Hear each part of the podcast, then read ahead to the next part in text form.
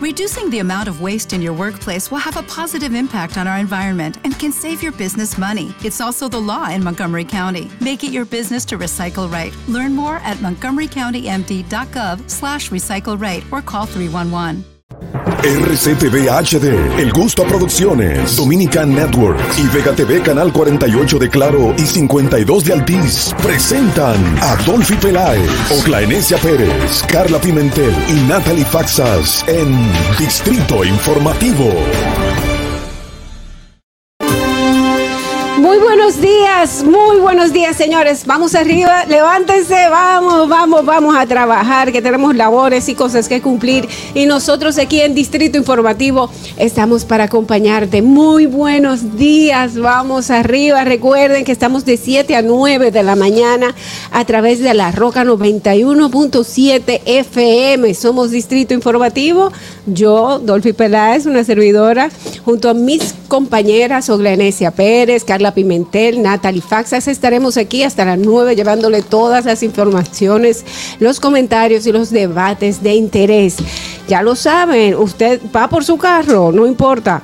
Vaya caminando para el norte, nosotros estamos con usted hasta Villa Altagracia por el sur hasta San Cristóbal y por el este hasta San Pedro de Macorís. Además, pueden vernos en vivo en nuestro canal de YouTube, Distrito Informativo. Síguenos en nuestras redes sociales, en Twitter, en Instagram, arroba Distrito Informativo. También puedes llamarnos y hacer tus denuncias. Recuerda este número 809-219-47. También pueden enviar sus notas de voz al WhatsApp 1-862-320-0075.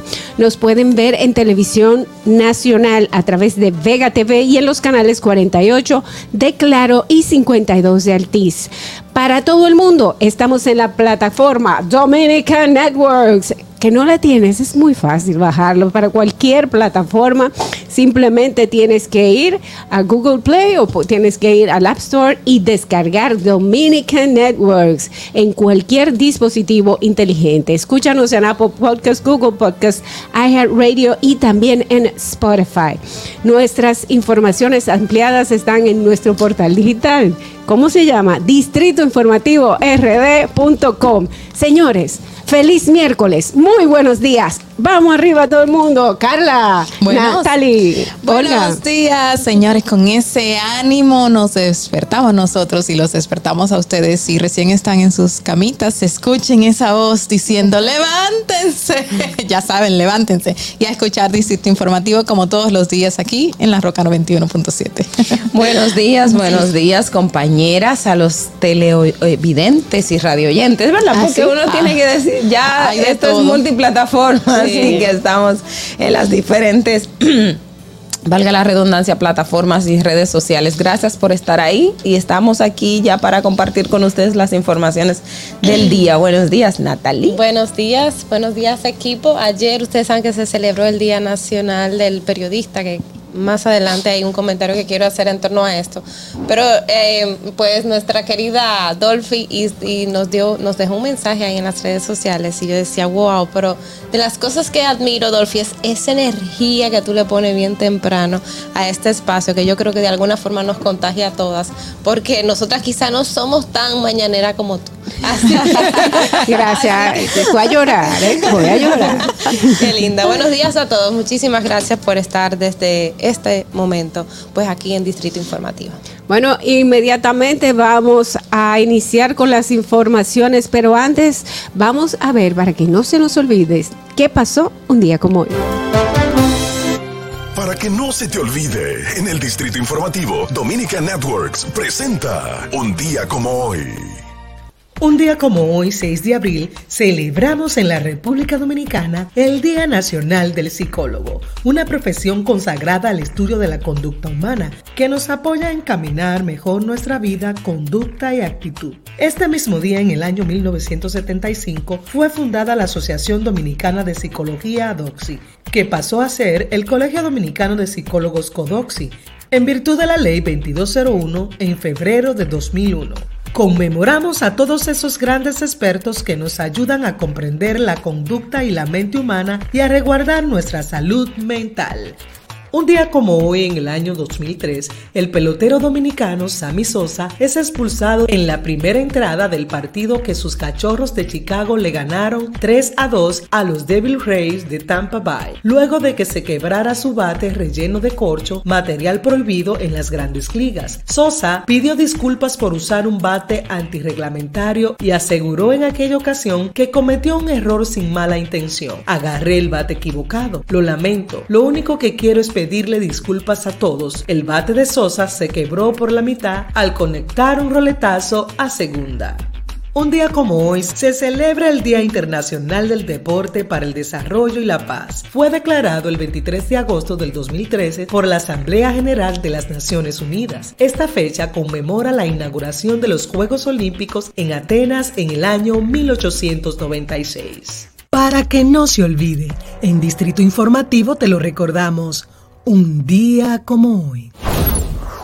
Distrito Informativo. As a new Western Union customer, you can enjoy a $0 transfer fee on your first international online money transfer. Send money to your family and friends back home the fast, easy, and reliable way. Visit westernunion.com or download our app today to get started, and your first transfer fee is on us. FX gains apply, not available for credit cards and transfers to Cuba. Services offered by Western Union Financial Services Inc. and MLS 906983 or Western Union International Services LLC and MLS 906985. ¿Te preocupas por tu familia? Entonces, ¿por qué darles solo huevos ordinarios cuando pueden disfrutar de lo mejor? Eggland's Best, los únicos huevos con ese delicioso sabor fresco de granja, además de la mejor nutrición, como 6 veces más vitamina D, 10 veces más vitamina E y 25% menos de grasa saturada que los huevos regulares, además de muchos otros nutrientes importantes. Así que, dales los mejores huevos. Eggland's Best, mejor sabor, mejor nutrición, mejores huevos. Señores, señores, 7 y 5 de la mañana. No te has despertado, vamos arriba, levántate muchacho, muchacha. Hay cosas que hacer. Eh, ya, ya vieron cómo pasó un día como hoy, pues a continuación pues vamos a pasar a las principales noticias en Distrito Informativo para hoy, miércoles 6 de abril del 2022. La Superintendencia de Salud, de Salud y Riesgos Laborales, CISARRIL, llegó el momento de poner multas. Asimismo, declara el superintendente Jesús Ferris Iglesias respecto a las afiliaciones irregulares que se realizan en el país y por las que al menos siete administradoras de riesgos de salud ARS fueron multadas a finales de marzo pasado con un monto que sobrepasa los 20 millones de pesos pero las irregularidades no se detienen. En la actualidad, la entidad tiene varios casos en la investigación que abarcan denuncias de personas que no reconocen haber elegido la ARS que tienen asignada. Mm, yo espero que ese poner multas vaya más allá de, lo de la afiliación irregular, que es un negocio dentro de las mismas ARS.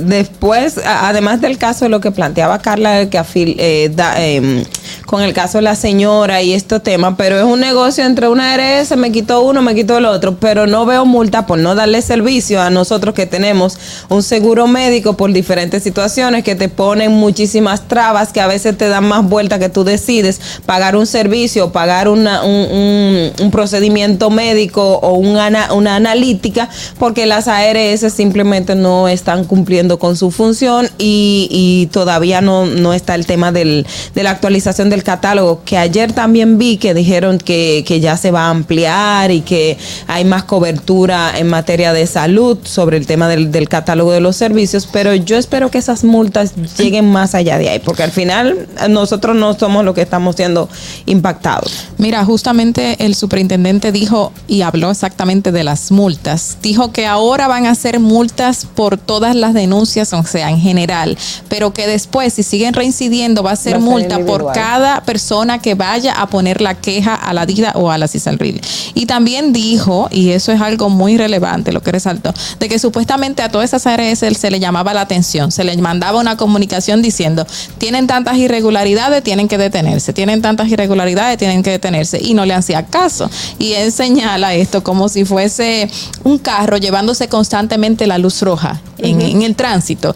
Eh, y qué bueno que resaltó eso. Significa que tuvieron que tomar cartas en el asunto, pero si esa carta que se está tomando ahora en este caso, pues no funciona como ese llamado de atención que se hacía, pues más adelante tiene que haber otra cosa, más allá que una multa individual. Eso es lo que yo creo, que al final cuando tú verificas cuáles son los elementos que se toman en cuenta para hacer estas sanciones, te hablan de documentos falsos y eso es algo que cae en una ilegalidad penal y que no solamente se pues se supera con una multa. Así que ojalá y robo de las identidad. investigaciones, exactamente. Robo de identidad. Las investigaciones tienen que seguir porque robo de identidad, el uso de documentos falsos implica ahí que hay algo más grande que sola que, que no Un se penal. solamente con, con, con una multa. Así que ojalá y estas investigaciones de verdad que sigan y que el y que las multas sean como el inicio de todo un proceso de regularización en torno a las ARS. Nos hemos dado cuenta que el sistema de seguridad social en general aquí está en crisis, no solo en crisis, o sea, hay una serie de elementos que ahí tienen que revisar, no más allá de, de que vamos a cambiar esto, vamos a hacer esto, no, eso es un- una radiografía con, completa, profunda para hacer un cambio eh, general, porque esto está terrible. Y lo que dice Ogla de los catálogos es importante porque está muy viejo y no tan solo que lo arreglen ahora. Ah, no, ya lo vamos a arreglar ahora. Perfecto, pero y en tres años cuando ya esté eh, mucho, muchos de los procedimientos desfasados estén Exacto. utilizando otros, sobre todo ahora como está avanzando la, la medicina, tiene que haber una regularización para que esto se pueda revisar cada dos años o cada X tiempo, pero que sea algo regular. Que se actualice, exacto. Señores, el Ministerio de la Mujer, conjuntamente con el Centro de Operaciones de Emergencia, el COE, anunció que estará apoyando con el operativo Semana Santa sin violencia es posible, las acciones que tradicionalmente realiza el organismo en la Semana Mayor.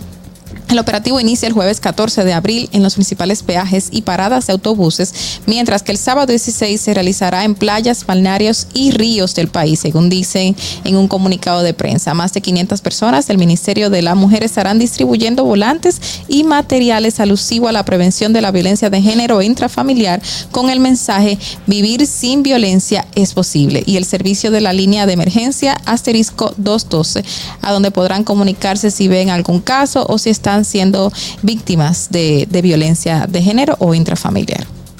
Bueno, eh, recuerden también que en el día de ayer, pues a eso se le suma, ¿verdad? Lo que fue el anuncio de los operativos que tradicionalmente hace el COE relacionados con reducir pues los ac- accidentes de tránsito eh, y otros accidentes de, de diversos tipos que se dan durante el asueto. Entonces en el día de ayer pues se anunció que la cantidad de personas que estarían en la calle brindando este, este tipo de servicio y las condiciones en las que se brindaría este tipo de servicio.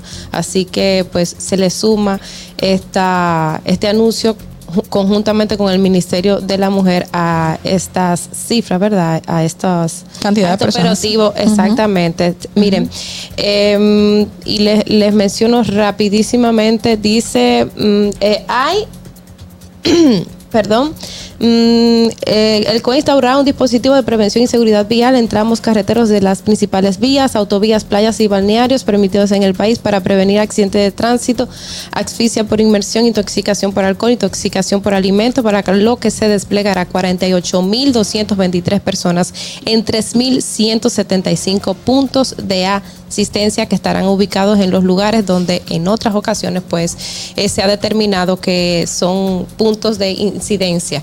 Así que ya ustedes saben, a partir del jueves pues estaremos ahí viendo todo lo que nos vamos, ¿verdad? Yo me incluyo. Tú te vas. Señores, Sí, Semana sí, Santa sí, ya está a la vuelta de la esquina. Yo antes de ahí digo yo, "Ah, pero es que la próxima semana próxima ya es Semana. Santa. Sí, o sea, qué bien. Y yo me bebí mi habichuela con dulce desde el domingo. que está más costoso, está, o sea, recién salió una noticia, ahora que No tú hablas de habichuela que dulce, cueste. está la habichuela más cara y todos los eh, eh, materiales que se utilizan para la elaboración de la habichuela están más costosos, o sea, que sale como que tú tienes que ser rico para hacer habichuela ahora mismo. No, pero, pero déjame decirte que ahora hay, hay que aprovechar algunos paquetitos que hay en especial. Exacto. Ay, Ahorita sí. te voy a decir dónde están. Ay. Eh, y déjenme también decirle que quizás yo no me vaya para ningún lado en Semana Santa. Pero me mandan mi habichuela a mi casa. Así será.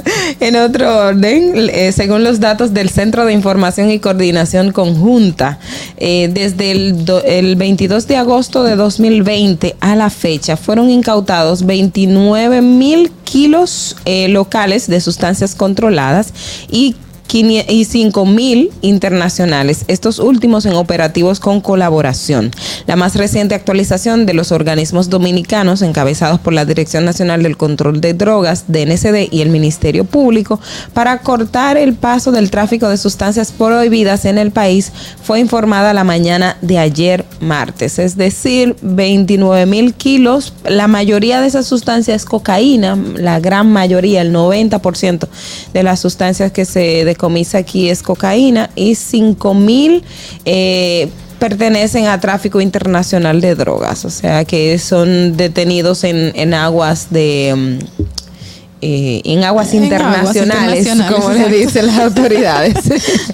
bueno, y en otra información, al margen de los trabajos de la mesa electoral del Consejo Económico y Social, recuerden que en el Consejo pues se discuten diversas reformas, incluida la electoral. Bueno, pues ayer la Junta Central Electoral sometió ante el Senado de la República los proyectos de leyes para modificar las normativas 3318 de partidos, agrupaciones y movimientos políticos y la 1519 que es la orgánica de régimen electoral.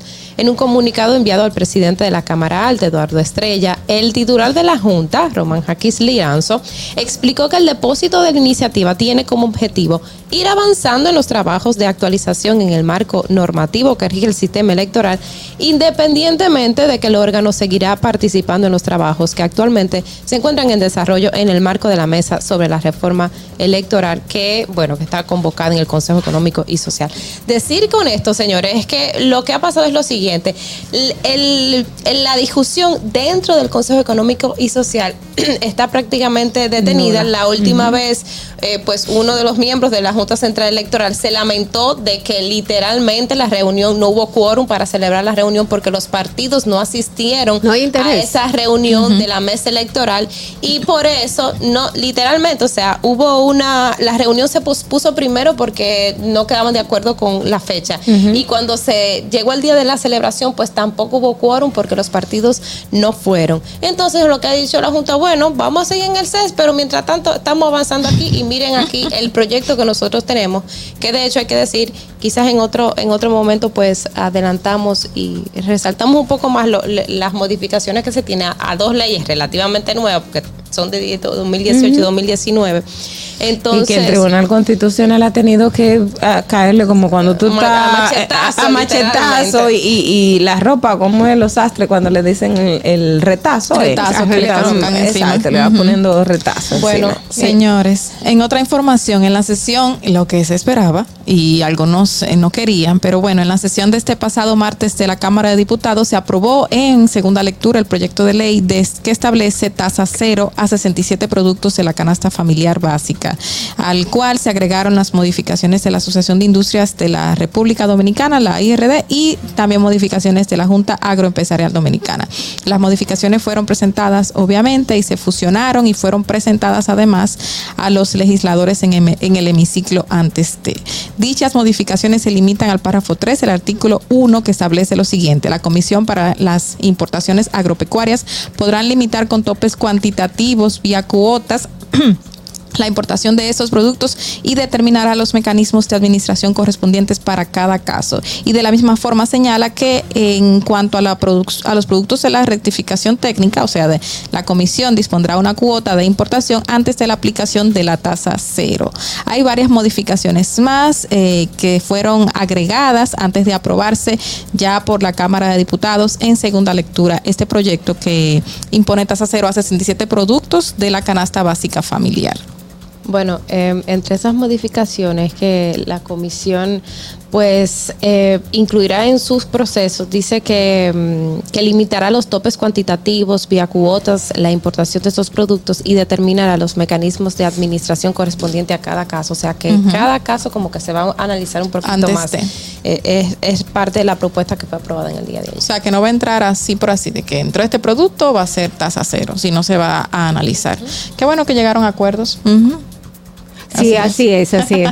Señores, ya por último, la Junta Central Electoral recordó ayer a los ciudadanos que ya no tienen que legalizar las actas de nacimiento, matrimonio y de funciones como se demandaban eh, en las instituciones del Estado para ofrecer algunos servicios. A través de su cuenta Twitter, el organismo pidió a la población correr la voz sobre la eliminación de la medida. Ya quedó claro, el acta que te entregan nuestras oficialías y centros de servicios no necesita ser legalizada, claro, si viene de esta oficialía, porque esta misma oficialía tiene que legalizar que salió de aquí. Pero, pero en, instituciones y obviamente centros educativos también están pidiendo las actas legalizadas. Es importante regar la voz y por supuesto mandar un comunicado a toda la oficina del Estado para que se sepa.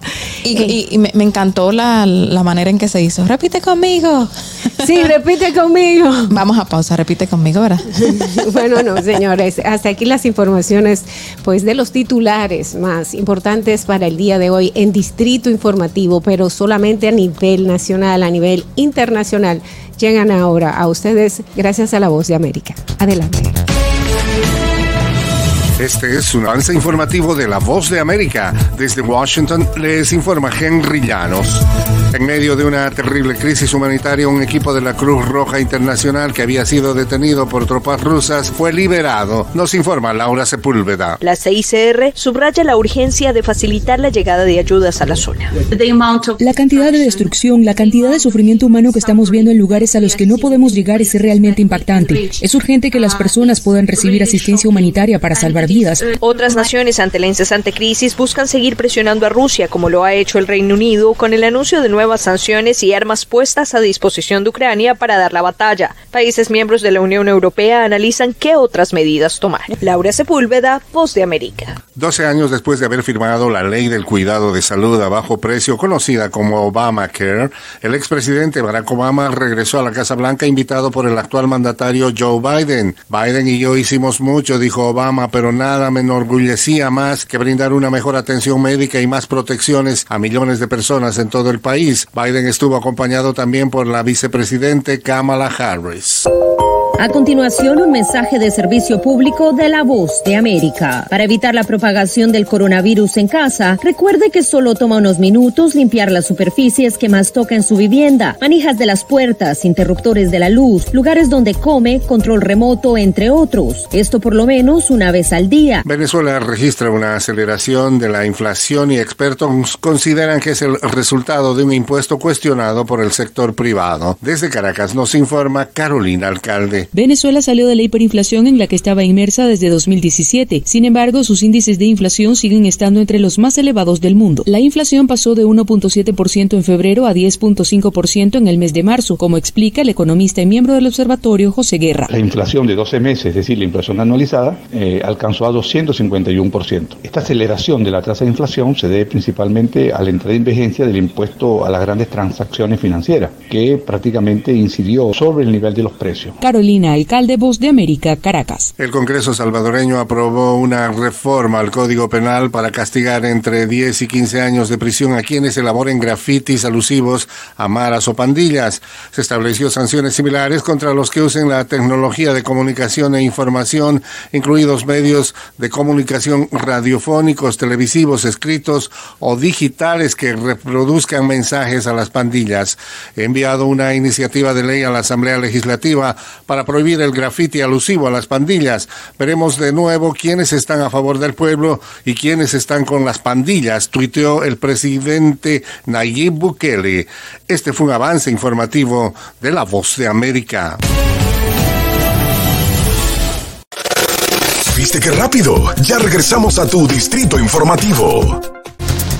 Así es, señores, estamos de vuelta con Distrito Informativo. Muchísimas gracias por su sintonía. Qué bueno que continúan, que continúan con nosotros.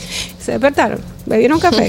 Ajá, qué bueno. Pues ahora le tenemos unos comentarios, los comentarios, el bloque de comentarios de nuestras periodistas. A eso los va a despertar un poquito más. Así que a escuchar, a informarse. E iniciamos con Ogla Enesia Pérez. Adelante, Ogla. En el Distrito Informativo te presentamos el comentario de la periodista Ogla Enesia Pérez. Bueno, este es un tema que siempre hay que abordar porque eh, es una de, es un, un tipo de delito que, que marca para toda la vida pero sobre todo que no, la persecución es compleja, es compleja por múltiples factores, así como la violencia de género tiene múltiples factores, eh, este tipo de, de, delitos eh, también lo, lo, lo, implica. Y estoy hablando básicamente de los casos de incesto y los casos de violación sexual. Miren, eh, en lo que va de año, de acuerdo a las autoridades, hay 78 denuncias de incesto de, de enero y febrero eh, solamente. Y esto tomando una cifra como base. Y, también, y quiero referirme a lo que han sido en los últimos años con relación a la data dada por las autoridades. De hecho, si nosotros nos fijamos en el año 2021, de enero a junio de 2021, de acuerdo a la Procuraduría General de la República, se manejaron 216 denuncias de incestos. Una cifra que eh, aumentó con relación al 2020, que hubo una, una reducción. Se calcula los últimos cuatro años y seis meses, es decir, desde, desde el 2017 hasta 2021, eh, haciendo eh, referencia a cifras anteriores, las denuncias de incesto llegaron a 1.701. El número ha fluctuado en el siguiente orden, 2020, 290, 2019, 436, 2018, 358 y 2017 eh, llegó a 401. Y y cuando nosotros vemos estos números, eh, creemos, bueno, ya hay una cantidad de casos de denuncia. Sin embargo, la cifra es mucho mayor, mucho mayor porque por la naturaleza misma de este delito y por todo lo que implica, en la mayoría de casos son eh, menores de edad, niñas, niños también. Muchas veces hacemos énfasis en el tema de las niñas, pero muchos niños son víctimas de eh, violación sexual e incesto porque también son parte, son eh, parientes, la mayoría. En el caso de los incestos, pues obviamente estamos hablando de papá, padrastro, abuelo, abuela que también se dan los casos de mujeres, como los digo, tía, tío, primos, es decir, familia cercana. Em, y uno, a uno le cuesta mucho de pensar de cómo tu familia cercana. O sea, se supone que tu núcleo donde te tienen que proteger es donde más desprotegido estás. Y lamentablemente esto pasa. A, muchas, a muchos padres les cuesta creerlo, a muchos eh, abuelos les cuesta creerlo. De hecho, que como, como un papá va a abusar de su propio hijo o de cómo un abuelo va a abusar de su nieto o de su nieta, porque es, es el instinto protector, el instinto de familia, de, de, paternidad, em, automáticamente te dice que eso no debe ocurrir, pero lamentablemente ocurre y ocurre en una sociedad donde lo peor no es que el hecho ocurra, es que la familia por un tema de vergüenza, por un tema también que el sistema judicial revictimiza en la mayoría de los casos, es muy difícil eh, no solamente de, determinar, eh, em, o sea, recibir denuncia por incesto, sino también la persecución del delito porque tienes, además de todo el trauma familiar que se genera, porque se genera una situación familiar bien compleja, pero ese niño, esa niña em, está en una situación de vulnerabilidad que a veces el propio sistema revictimiza. ¿En qué sentido? Bueno, de que la madre o el padre que pone la denuncia, cual de los dos sea, tiene que ir constantemente a la fiscalía y a veces el abordaje que se da en este tema, se han preparado a los fiscales, a los policías y a algunas personas, sin embargo no queda mucho, se revictimiza la víctima, vuelve que si llegó hoy con la denuncia, bueno, vuelve mañana y luego mañana que si está la audiencia y luego vuelve y que me cuenta que luego va al juez y que lo, o sea, hay un sistema tan complejo que, que abordar el tema, y recuerdo que la directora de UNICEF también lo planteaba, que requiere eh, mayor sensibilidad, mayor trabajo con las autoridades, pero también aumentar el tema de las penas y las sanciones. Usted te puede encontrar que hay algunos casos eh, que ya los jueces y muchos eh, fiscales se han aplicado condenas ejemplares, pero entendemos que todavía debería ser mucho más. Yo soy particular, yo soy de, la, de, las que entiendo que hay casos en que las penas deben aumentarse, porque usted no puede dejar a un violador a los 5 años libre o a los 10 años o hasta los 15, porque el que comete incesto, el que comete violación sexual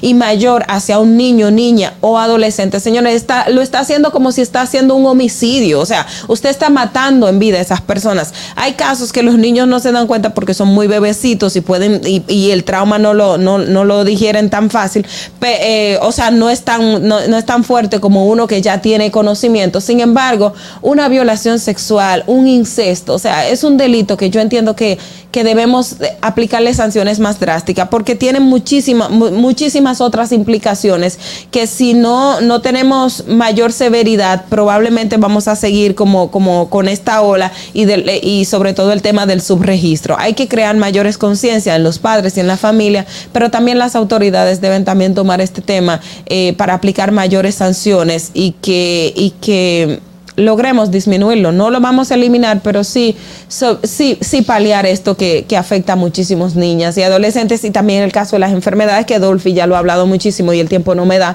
de cuando un menor de edad o una menor de edad queda embarazada eh, eh, y, y todo lo que trae para el bebé o la bebé que nace con muchísimas condiciones. Fernando. Distrito Informativo. Judy was boring. Hello. Then Judy discovered chumbacasino.com. It's my little escape. Now Judy's the life of the party. Oh, baby, Mama's bringing home the bacon. Whoa. Take it easy, Judy. The Chumba life is for everybody. So go to ChumbaCasino.com and play over 100 casino style games. Join today and play for free for your chance to redeem some serious prizes. Ch-ch-chumba. ChumbaCasino.com. No purchase necessary. Void where prohibited by law. 18 plus terms and conditions apply. See website for details. Lucky Land Casino asking people what's the weirdest place you've gotten lucky? Lucky? In line at the deli, I guess? Aha, in my dentist's office.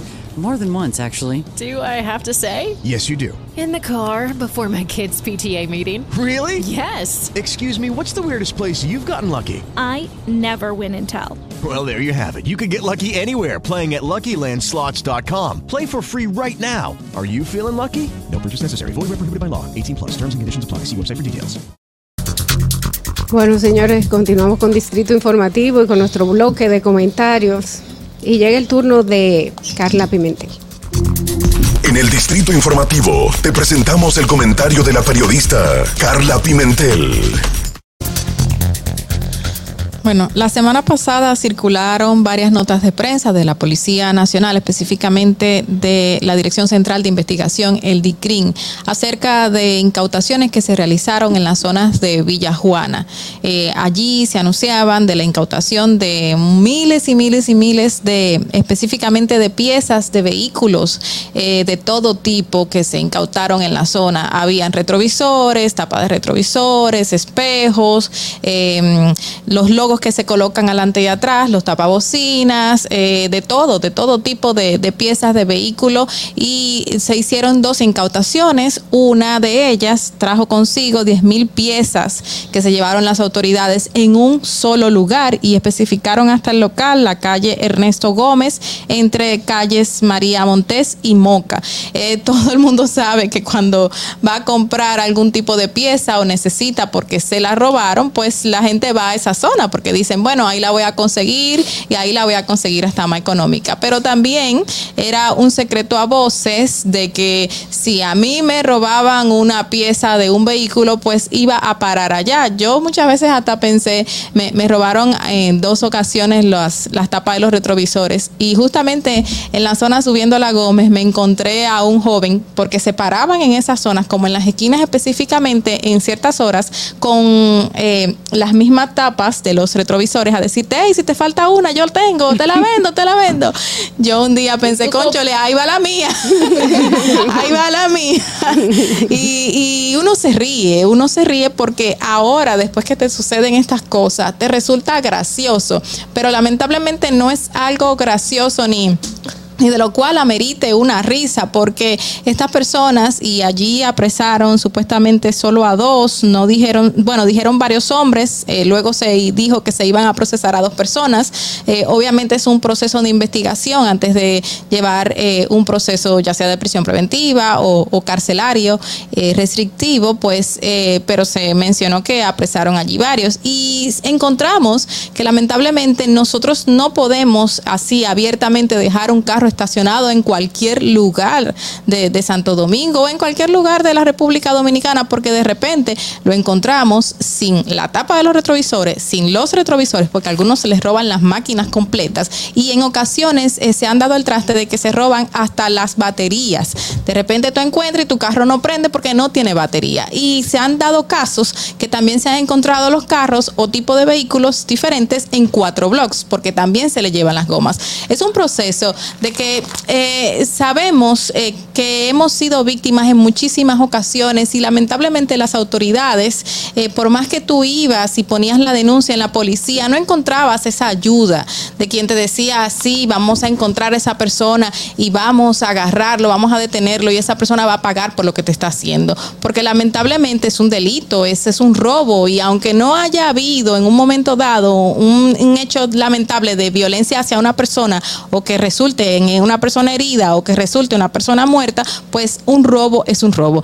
Y esa cantidad de piezas deja entonces visto que en la zona y ese secreto a voces que se decía y des- en esa zona sí están todas las piezas robadas, pues parece que es así y en esa zona están todas las piezas robadas. Yo lo que le pido a las autoridades, y me imagino que mucha gente lo pide también, es que no solamente se queden en que se incautaron 10 mil piezas que pueden ser eh, robadas, según señalaron, o haber sido robadas, no, que no se queden en que se incautaron, que esas personas realmente reciban las sanciones penales necesarias por cometer ese delito y que no volvamos a saber de que en esa zona se están vendiendo esas piezas robadas y que no volvamos a hablar del tema y que nadie en ningún momento crea de que, concho, le me robaron aquí, eso seguro está allí, porque es lo que se va a quedar. Que no se queden simplemente, yo incauté 10 mil piezas eh, robadas en una zona y que sea más allá lo, que llegue como sanción a esa persona. Así que no solo paguen dos, que paguen todos, que paguen todos los involucrados.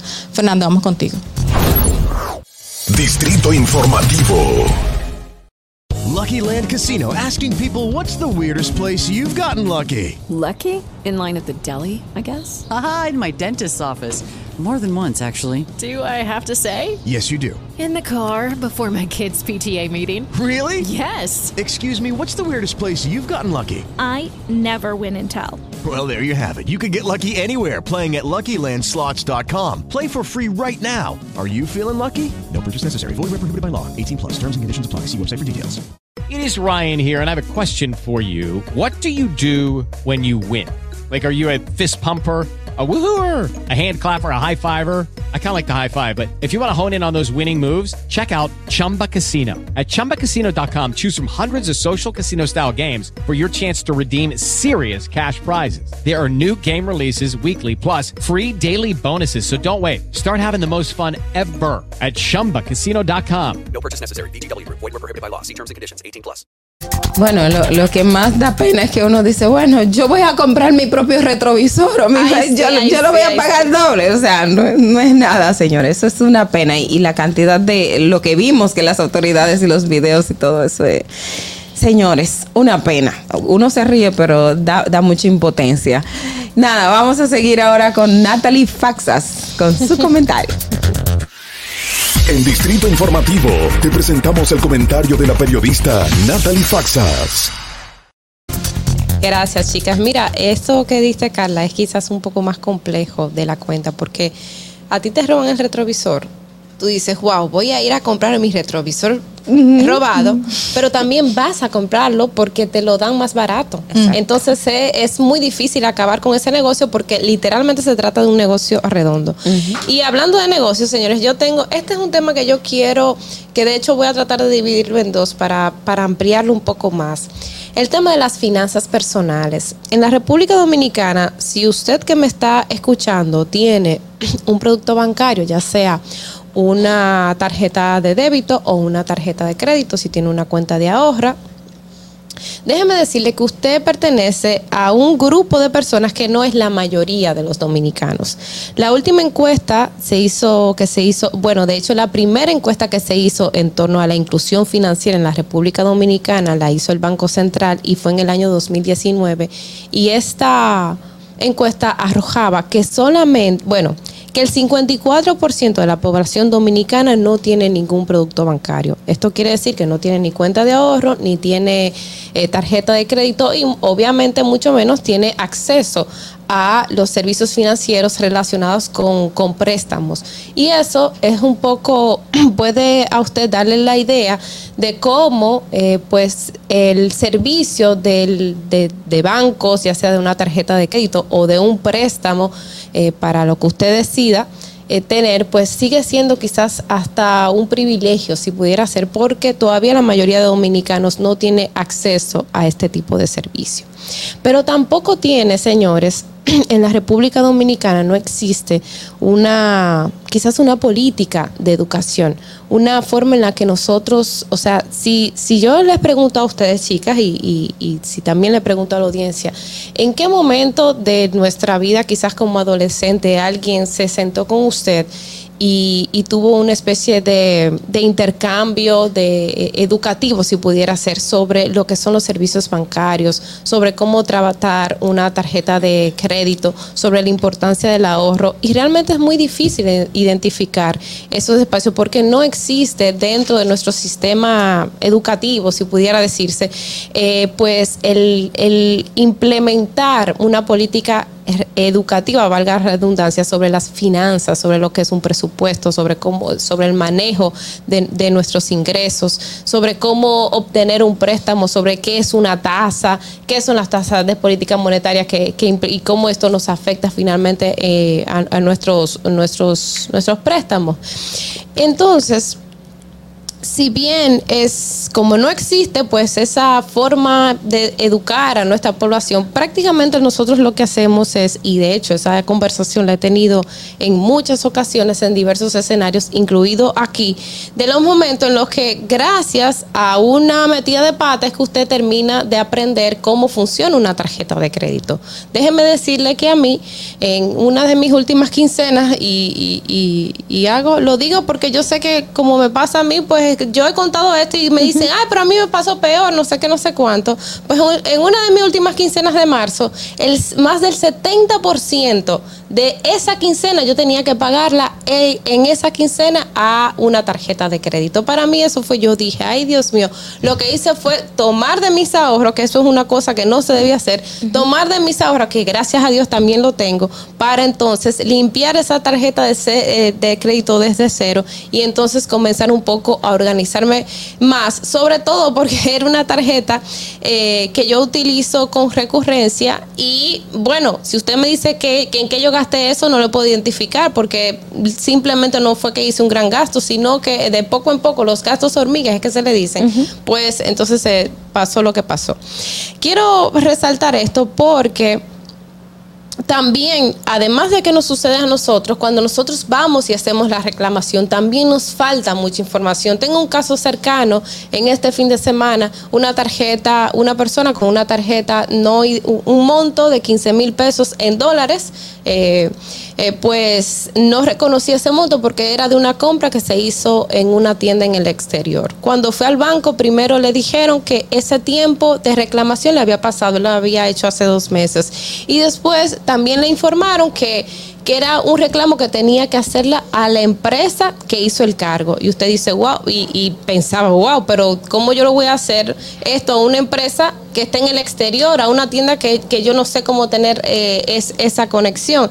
Bueno, pues informarnos un poco más y gracias a Dios que uno a veces tiene esos contactos de economista y de hecho tengo que agradecer muchísimo a Jesús Gerardo Martínez, que es un colaborador de acento, economista y que ha abordado muchísimo estos temas relacionados con las finanzas personales y aprovecho para dar un poco de payola porque publica los lunes y los jueves en nuestro, en nuestro portal de acento con temas muy relacionados a la banca y también a, de orientación a finanzas. Decía que eh, cuando yo le pregunté, le dije de este caso, me dijo, no, no, no, pero la gente, las personas tienen, y escuchen esto bien, porque si le pasa eso a usted, yo creo que es una información valiosa, hasta cuatro años para hacer una reclamación en los bancos. Y si a usted le dicen, no, mira, que usted tiene que ir a la, enti- a la entidad donde se le hizo ese cargo, no tiene que ir a la entidad donde hizo ese cargo. Y si el banco no le quiere resolver en ese momento, pues usted le dice, mira, esta información dámela por escrito, yo voy a hacer una reclamación formal, ellos te tienen que dar una la reclamación con el número de reclamación, con la fecha, en qué consiste. Y si eso no se resuelve el banco, pues entonces puede ir a ProUsuario, que es otra entidad de la Superintendencia de Bancos que se encarga precisamente de defender, de, de indagar un poco más en torno a todo este sistema y también representa al, al cliente en este caso. Entonces, si el banco no le resuelve o no le da ganancia de causa, entonces usted puede ir a ProUsuario, que yo creo que de hecho están haciendo una excelente labor tanto en las redes sociales y en sus plataformas, sobre todo de orientación sobre qué hacer. Cuando sucedió lo de Banca América, yo recuerdo que el día que se anunció eh, pues la disolución de Banca América, había un, report, un, un, un todo un artículo de preguntas y respuestas que señalaba qué, era lo que estaba pasando, cuánto tiempo era que tardaba, en qué consistía eso, toda una información. Y yo creo que esas son informaciones valiosas. Lamentablemente nosotros, si queremos aprender de finanzas personales, tenemos que acudir pues a estos artículos. No es que no se nos enseña desde, desde pequeño, es una materia pendiente que nosotros tenemos. Y por eso es que dejo aquí mi comentario para decirle lo siguiente. Hay una estrategia nacional de educación financiera que el banco tiene años implementando. En el día de mañana vamos a hablar un poquito más de en qué consiste esta estrategia, que seguro usted no la conoce, porque esa es una de las deficiencias. Pero sí, señores, a pesar de esta estrategia, a pesar de los esfuerzos que están haciendo las instituciones individualmente, a pesar de que nosotros mismos eh, tratemos de, educarnos financieramente, es una materia pendiente y es una materia pendiente que tiene que comenzar desde muy pequeño. Desde muy pequeño en nuestras escuelas y que no se da. Mañana seguimos hablando, señores, de lo que es la Estrategia Nacional de Educación Financiera. Fernando. Distrito Informativo. Bueno, muchas gracias Natalie Faxas por tu comentario. Esperemos, tenemos todo que aprender mucho. Señores, inmediat Perdón. Con, con, eso que dijo Natalie, disculpa, yo sé que te tienes que ir a pausa. Me resultó extraño decirle que no, eh, se le pasó el tiempo para reclamar, porque a mí me pasó recién comenzando con mis tarjetas de crédito, eh, alguien me la clonó y eh, hizo compras en el exterior y yo bueno, el banco me llama, le digo, sí, yo sé cuánto yo debo, yo voy a pagar, dice, eh, o sea, pero ven el monto, porque yo no había llegado a esa cifra, yo no sabía. Y yo entonces digo, no, es que yo nunca hice ese, ese proceso, o sea, yo nunca hice la compra y le hice la reclamación al banco, yo no tuve que pedirle a la empresa que, que, que donde se hizo la compra, que fue un boleto aéreo y otras cosas, porque eso no le compete a la empresa, o sea, es al banco a la uh -huh. que tú le reclamas y que el banco entonces le tenga que reclamar a esa empresa donde se emitió esa factura y que son de las cosas que la gente desconoce y como le dicen, claro. no, ya se pasó el tiempo, se la gente ahí se queda ahí. ese dinero, sí. Pero a mí me llamó la atención esa, eso que tú dijiste al principio, Natalie, o sea, el 54% de la población dominicana no tiene ningún producto bancario, ninguno, sí. ni tarjeta ah, de débito, ni, ni cuenta débito, de crédito sí. de ahorro. Y eso es muy importante porque por aquí se cobran por esta, por tarjeta. Entonces uh -huh. ahí entra lo que hablábamos el otro día, de que muchísimas personas que son jóvenes, que tienen un nuevo empleo, pues lamentablemente no le dan una primera tarjeta porque no tienen esa, esa, esa Ese bendito requisito para Exacto. tú abrir ahora una cuenta de, de, es de banco, de sí. que tienes que tener un, un trabajo Exacto. o si no tienes el trabajo, mostrar soporte de que tú tienes otra sí. cuenta. Aquí y tú se habla mucho del no. tema de inclusión financiera, pero sí, fíjense cómo Falta en la práctica, uh -huh. cómo en, en, términos concretos, en la práctica, en el día a día, si bien las, los mismos bancos hacen muchas cosas por, por esto de ampliar el, el, el, el acceso al sistema, pues eh, en la práctica no, no se da, no es así. Uh -uh. Bueno, bueno eh, señores, como decía, son las 7 y 48 de la mañana, tenemos que ir avanzando. Muchísimas gracias a estas personas que acaban de sintonizarnos. Quédense con nosotros en Distrito Informativo. Ahora vamos a ver cómo está el tránsito en Santo Domingo y regresamos. Para que llegues a tiempo y no te compliques con el clima, te traemos en el Distrito Informativo el tráfico y el tiempo. Y así se encuentra el tráfico y el tiempo a esta hora de la mañana en Santo Domingo. Se registra tráfico pesado en la avenida Hermanas Mirabal, Puente Presidente Peinado, avenida Presidente Jacobo Masluta, en Expreso Avenida John F. Kennedy, hasta el elevado avenida Abraham Lincoln, elevado avenida 27 de febrero, avenida Alfonso Moreno Martínez, en Viejo Arroyo Hondo y en zonas aledañas, donde se registra un vehículo detenido, carretera la Isabela, gran entaponamiento en el elevado Avenida Monumental, prolongación Avenida 27 de Febrero, Avenida Gregorio Luperón en el Renacimiento, tráfico en alto total en toda la zona industrial de Herrera, en la entrada de Los Alcarrizos, en la Avenida México en el Vergel, donde se registra un accidente grave, Puente Juan Bosch hasta el túnel Avenida Las Américas, carretera Mella y en el Puente Francisco del Rosario Sánchez. Te recordamos que las distracciones al volante son peligrosas. Deja tu celular mientras vas conduciendo. Así las calles y carreteras serán más seguras para todos. Para el estado del tiempo en el Gran Santo Domingo, se encuentra mayormente soleado en este momento con una temperatura de 21 grados y una máxima de 30 grados. Hasta aquí el estado del tráfico y el tiempo. Soy Nicole Tamares. Sigan en sintonía con Distrito Informativo. ¿Viste qué rápido? Ya regresamos a tu Distrito Informativo. 7 y 55 de la mañana. Muy buenos días, República Dominicana. Te está levantando las 7 y 55. Bien por ti y envidia de la buena. Ay, sí. Eh, bueno, señores, gracias a los que están con nosotros desde el inicio y por supuesto a aquellos que nos sintonizan en este momento. Estábamos hablando hace un rato de, de, la Junta Central Electoral que grita Así a la es. población que ya no tiene que legalizar las actas. ¿Y por qué es tan importante decirlo a, a voces? Como ellos lo pusieron en su Twitter, bastante gracioso. Repite conmigo, ya no tienes que legalizar las actas. Otra vez, no hay que legalizar las actas. Más fuerte, no hay que legalizar las actas. Ya quedó claro, el acta que te entregan en nuestras oficialías y centros de servicio no necesitan ser legalizadas. Es importante que usted corra la voz eh, para que todo el mundo se entere. Sí, y, este llamado la Junta lo ha estado haciendo hace muchísimo tiempo, porque el, a final, no a finales, justamente hace un año, en abril del año pasado, se empezó el, el proyecto piloto para la, la eliminación del proceso de eh, legalización de las actas del registro civil.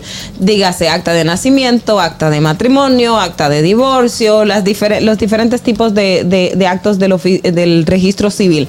¿Qué ha pasado? Ese proceso, en principio, hubo una decisión de que antes usted pagaba para legalizar el acta, cuando se le cuestionaba, pero ¿por qué yo tengo que pagarte para legalizarme un documento que tú mismo me emites como autoridad eh, eh, del Estado? Entonces se eliminó el procedimiento del pago de las para la legalización de las actas.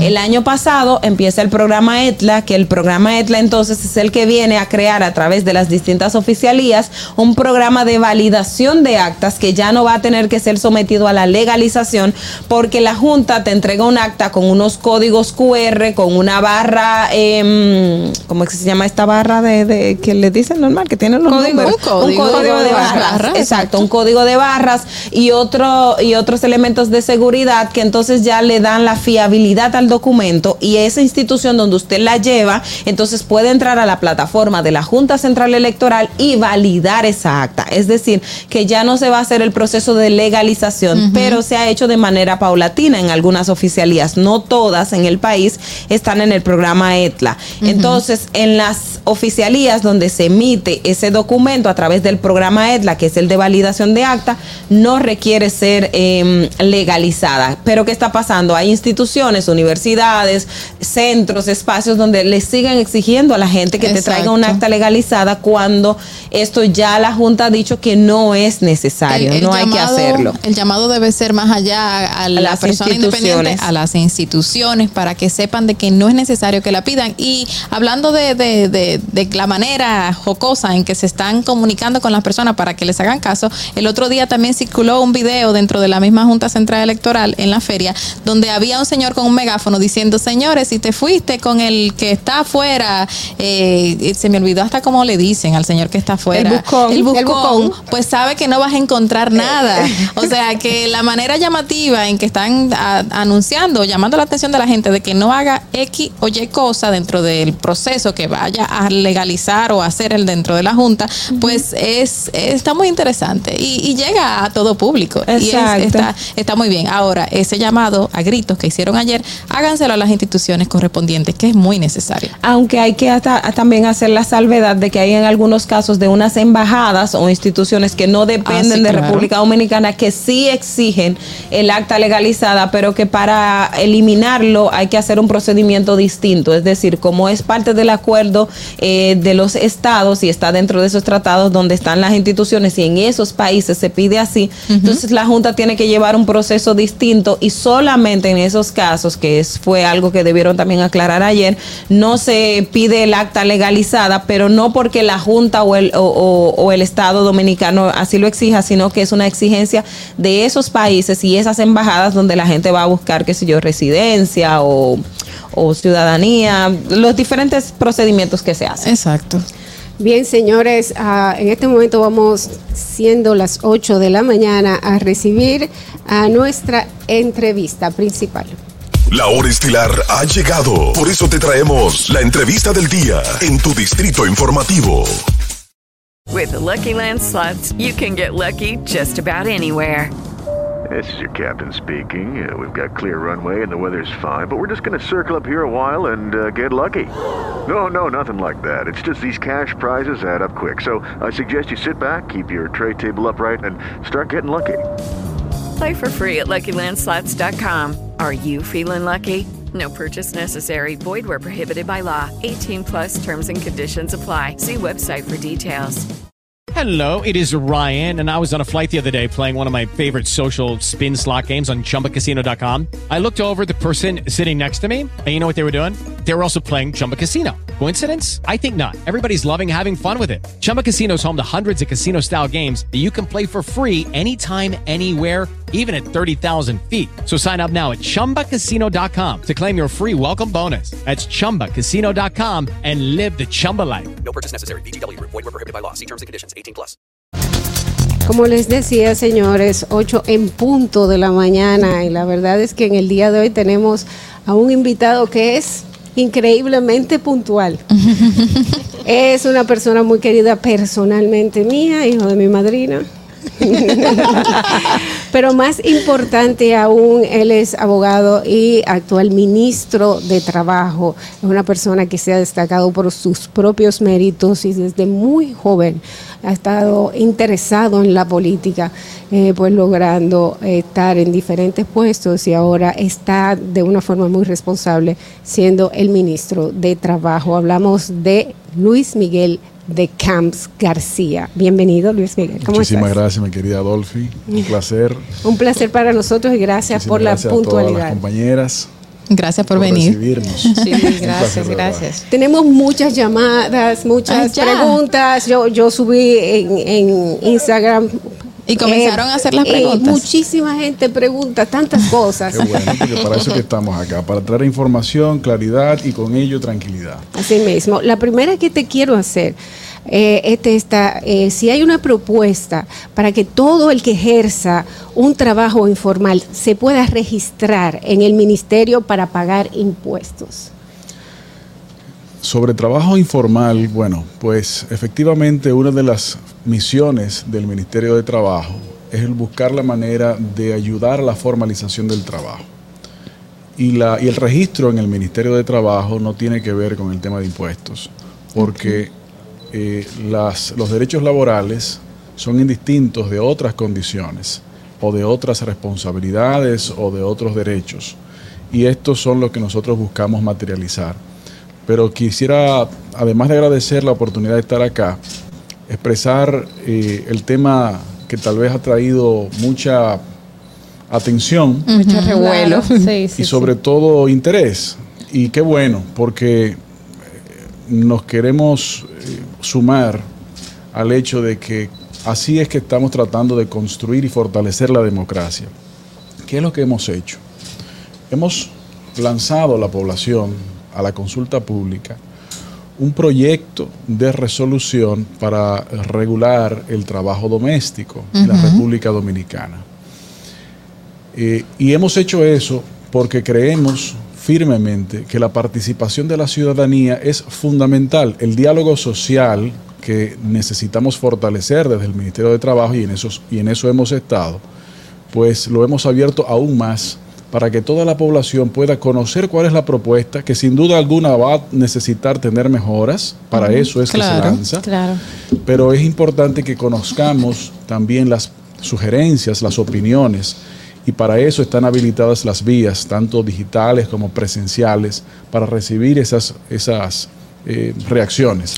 Entonces, ese, ese revuelo, ese revuelo, obviamente eh, se ha dado en los medios, en las calles, en las paradas de, de- de autobús, en todos lados se ha hablado del tema, pero ha llegado la gente a acudir a esas plataformas a, a expresar Sí. sus dudas. sí, ya, ya se han comenzado a recibir sugerencias porque existe un correo electrónico habilitado para ello, además de la propia página del Ministerio de Trabajo. Eh, el correo es consultas arroba mt.gov.do en donde se establecen las consultas públicas. Pero aprovechando este espacio, quisiera, si me permiten, expresar de qué trata todo esto. Sí, excelente.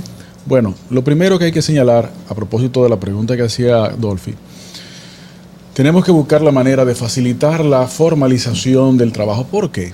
Porque a través de la formalización se pueden materializar los derechos de los trabajadores y de los empleadores también, de las dos partes que forman el contrato de trabajo, la relación laboral. Entre, entre las diferentes áreas de los trabajos que históricamente han sido informales se encuentra una población de cerca de 260 mil personas, la mayoría mujeres, Mujeres.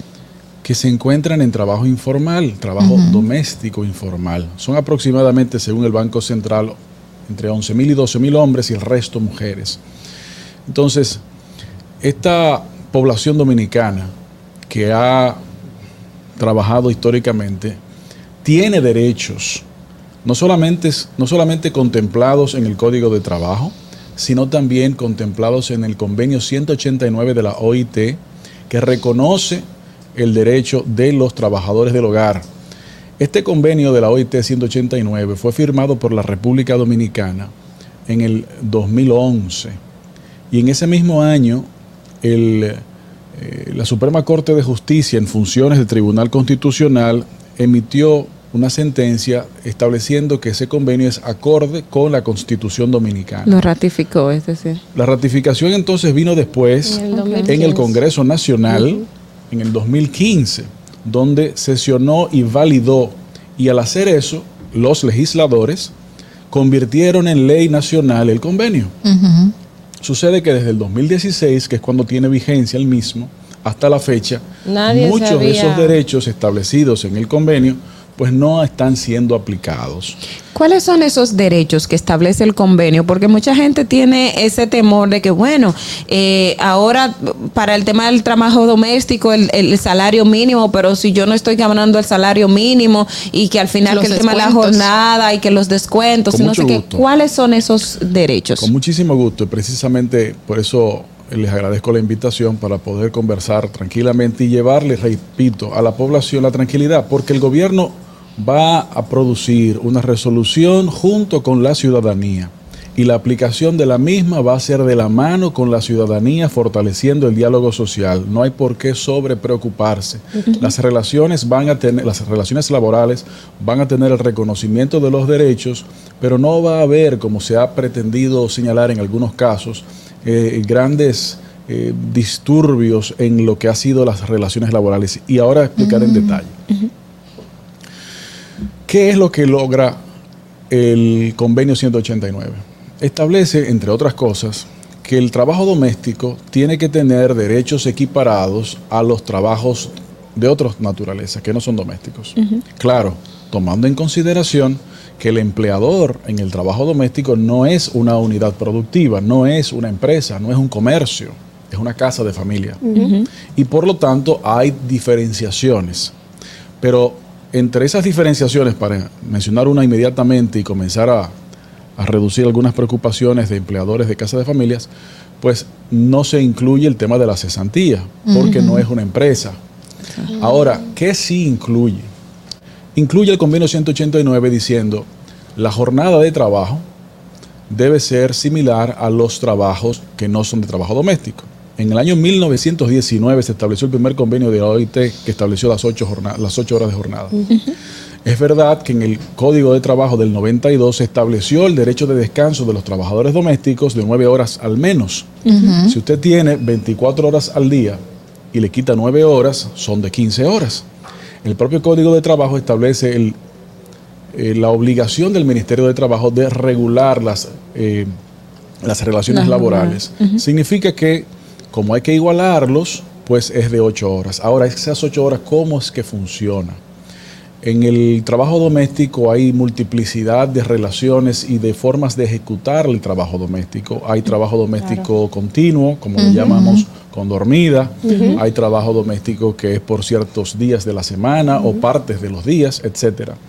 Lo que se está estableciendo en el convenio 189, porque la propuesta de resolución no está creando nuevas normativas, lo que está es eh, identificando cómo aplicar la ley vigente desde el 2016. Y entonces ahí lo que se señala es el respeto a, a esos derechos. Si una persona de trabajo doméstico tiene en la mañana X cantidad de horas que no está desarrollando una función en ese momento, pues en ese momento la jornada se encuentra suspendida. No se ¿Y- y- cuenta y- como hora ¿Y cómo, y cómo Claro. se podría entonces poder- De, común acuerdo. no, eh, de, común acuerdo de palabras se va a poder De entonces establecer, establecer algo que está en- bajo contrato.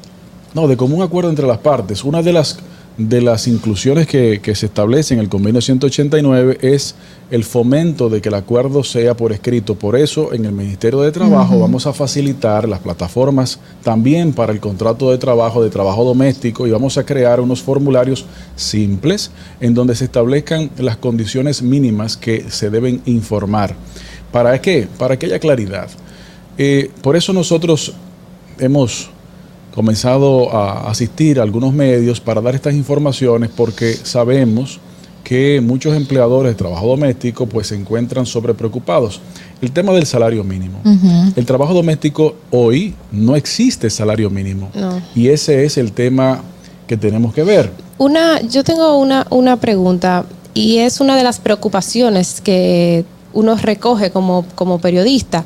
El hecho de que con la aplicación de esta resolución, eh, pues aumentará el, el servicio.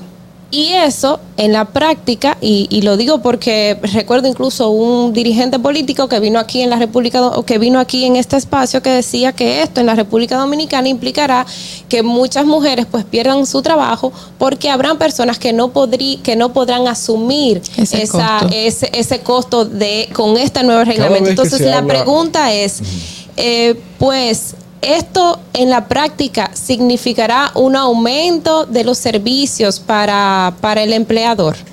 Esto en la práctica significará mejores servicios para el empleador, significará más empleos para la ciudadanía, significará protección social de seguro de salud, de seguro de riesgos laborales, de pensiones y de subsidios para los trabajadores, incluyendo subsidio por maternidad y lactancia.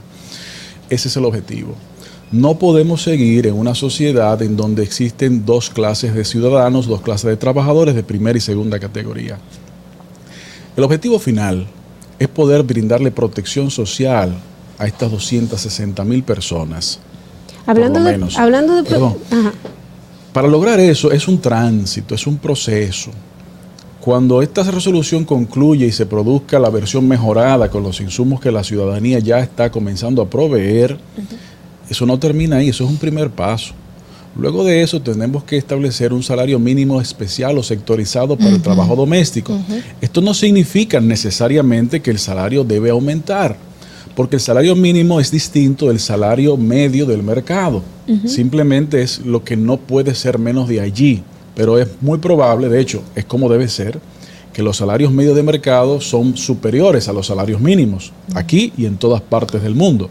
Luego de que se establezca eso, entonces el tema pasará al Consejo Nacional de la Seguridad Social para que allí se determine cuál es la mejor forma de facilitar que el registro de estos trabajadores y empleadores se produzca en la tesorería de la seguridad social para que la cotización al sistema de seguridad social se produzca y entonces haya esa protección social. En cada una de las etapas vamos a ir de manera abierta y transparente en conversación continua con la ciudadanía para identificar la mejor manera en que esto se puede materializar. Ahora bien, entre las opciones que tenemos sobre la mesa de no hacerle caso a una regulación que tiene siete años vigente y significando esto la vulneración de derechos adquiridos pero no ejecutados de ciudadanos y ciudadanas, principalmente de mujeres, o la opción de atender esta situación de manera franca, transparente y participativa, obviamente el gobierno dominicano, a través del Ministerio de Trabajo, va a elegir esta segunda ruta, que es la que estamos transitando. Hay otra... yo, quería preguntarle sobre, sobre lo de el, seguro, eh, que vayan cotizando hay muchos, muchos empleados de casas que no trabajan en una sola casa. Así es. Que trabajan en varias casas, que trabajan en distintos horarios.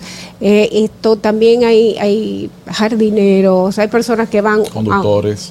exactamente. Que no trabajan solamente para una casa. ¿En cuál entonces y van, van a cotizar. O sea, ¿cómo se va a poder resolver Eso es parte del tema que tenemos que atender juntos cuando llegue la etapa de discutirlo en el Consejo Nacional de la Seguridad Social, porque eso es a lo que se le conoce como los trabajadores habituales. Son trabajos que se realizan con diferentes empleadores, pero son trabajos dependientes. Hay una relación laboral formal o se forma, de, con, con el deber de formalizarla. Y es un tema que sucede no solamente en el trabajo doméstico, de hecho sucede en otros tipos de trabajo, como por ejemplo el trabajo de la construcción. Hay personas que trabajan en construcción y trabajan en diferentes construcciones al mismo tiempo, dos días en una construcción. Pero igual pasa en el trabajo agrícola, en donde un trabajador agrícola atiende diferentes eh, producciones, diferentes fincas, diferentes campos, de diferentes propietarios o empleadores. Estos son temas que tenemos que abordar juntos para que haya una cotización justa, pero es repartida entre quienes realmente le corresponda. Ahí el aspecto, y sigo con, con lo de Dolphy, con relación al, al, seguro, de que, y hay quienes de hecho plantean, de, de hecho la ministra de la Mujer hacía referencia el otro día, de que el Estado, en lo que corresponde a la protección social, debería asumir un rol eh, o, asumir alguna parte de la responsabilidad en, el, en qué sentido. Eh, para la seguridad social la ley establece un 70-30, que es, eh, por ejemplo, para el caso del empleador y del empleado. Pero entonces estamos hablando de un sector que, como ya usted mencionó, no tiene un salario mínimo establecido y todavía exactamente y que tiene particularidades porque no es lo mismo uno que está en la ciudad a otro que está en el campo, que hay una señora en el campo que trabaja, qué sé yo, vendiendo comida, pero tiene una ayudante junta con ella que trabaja en ese negocio de comida, pero eh, el ingreso que le da, dependiendo de lo, de, lo que se produzca, no es lo mismo que, en la ciudad. O sea, ¿cómo, cómo se va a mantener? El tema, el tema, como se puede ver, es muy complejo. Bastante. Tiene muchas aristas, tiene muchas de particularidades, pero más allá, hay trabajadoras domésticas, por ejemplo, que a su vez para ejercer su trabajo doméstico emplean a trabajadores domésticos. Exacto. Es así. Es así. ¿Qué es lo que estamos haciendo? Estamos haciendo, dando los primeros pasos. Estos primeros pasos van a facilitar que una cantidad importante, pero probablemente en una primera etapa no se logre la formalización de todos. Ahora, sí estamos dando los pasos que responsablemente nos corresponde dar para encaminarnos en esa dirección. Este problema tiene décadas. Y en cuanto a la función del convenio, ya tiene casi una, una década casi. Entonces, no podemos tampoco pretender que el problema lo vamos a resolver en un mes o en dos. Tenemos que resolverlo de manera continua. Pero obviamente si no se da el primer paso, no se puede dar el segundo. Bueno, se habla de que alrededor de 260 mil personas eh, pues conforman lo que es el trabajo doméstico. Una vez se aplique esta resolución, ¿Qué pasará con esa cantidad de personas? Porque incluso la resolución dice que en lo adelante eh, habrá que, eh, o sea, habrá un, acuerdo escrito que tendrá que incluso ser presentado ante el Ministerio de Trabajo. Pero obviamente tenemos una cantidad ya de personas que no se rigen por eso. Eh, y también en materia de salario, eso implicará, por ejemplo, que una vez se establezca el salario mínimo, pues entonces se haga un reajuste en términos generales de todas las personas que ahora mismo están trabajando y en, en, en, torno al trabajo escrito, o sea, el contrato escrito, ¿qué implicará esta persona? Entonces, después de que eh, se apruebe la resolución, eh, pues ya entonces a partir de ahí, cuando, haya, cuando existe un nuevo, un nuevo convenio entre uno y otro, entonces pasarán ya al ministerio. Lo que estamos haciendo es creando las bases de la aplicación de una ley, porque hay una situación de hecho que es la irregularidad por la informalidad de la relación laboral. Entonces, lo que la propuesta de resolución contiene, repito, no es eh, elementos que no se encuentran en las leyes dominicanas. Son simplemente las enunciaciones de los mandatos de ley y la explicación de cómo deberían aplicarse estas, eh, estos mandatos. Como es normal un proceso de regularización a través de la formalización, eso será un proceso en donde las relaciones laborales existentes se comenzarán a formalizar a través de los registros en el Ministerio de Trabajo primero y posteriormente en el Consejo de la, en la Seguridad Social. Uh -huh. Y eso es un proceso. Eh, no necesariamente signifique un reajuste de los salarios de mercado, porque todavía la, el, el, momento de, de, cuál sería el salario, eso no, no ha llegado. Esa discusión uh -huh. se desarrollará. Que de hecho hay quienes dicen que es en el Comité Nacional de Salario que se tiene que así, discutir. Así es que se va a hacer. Sí, sí. Del Comité Nacional de Salario del Ministerio de Trabajo. Del Ministerio de Trabajo. Y nosotros vamos a, a, a indicarle al Comité Nacional de Salario que convoque a esos fines, pero no lo hemos querido hacer sin que la participación de la ciudadanía se presente. ¿Me explico? Okay. Pudimos perfecto, si, si, fuera por efecto de la ley, pudimos perfectamente haber simplemente ordenado al Comité Nacional de Salarios que se reuniera y establecer el salario claro. mínimo. Uh -huh. Y entonces, okay. en unas dos o tres semanas, el país amanecer con un nuevo salario mínimo. Uh -huh. Pero la gente sin saber lo que estamos hablando ahora.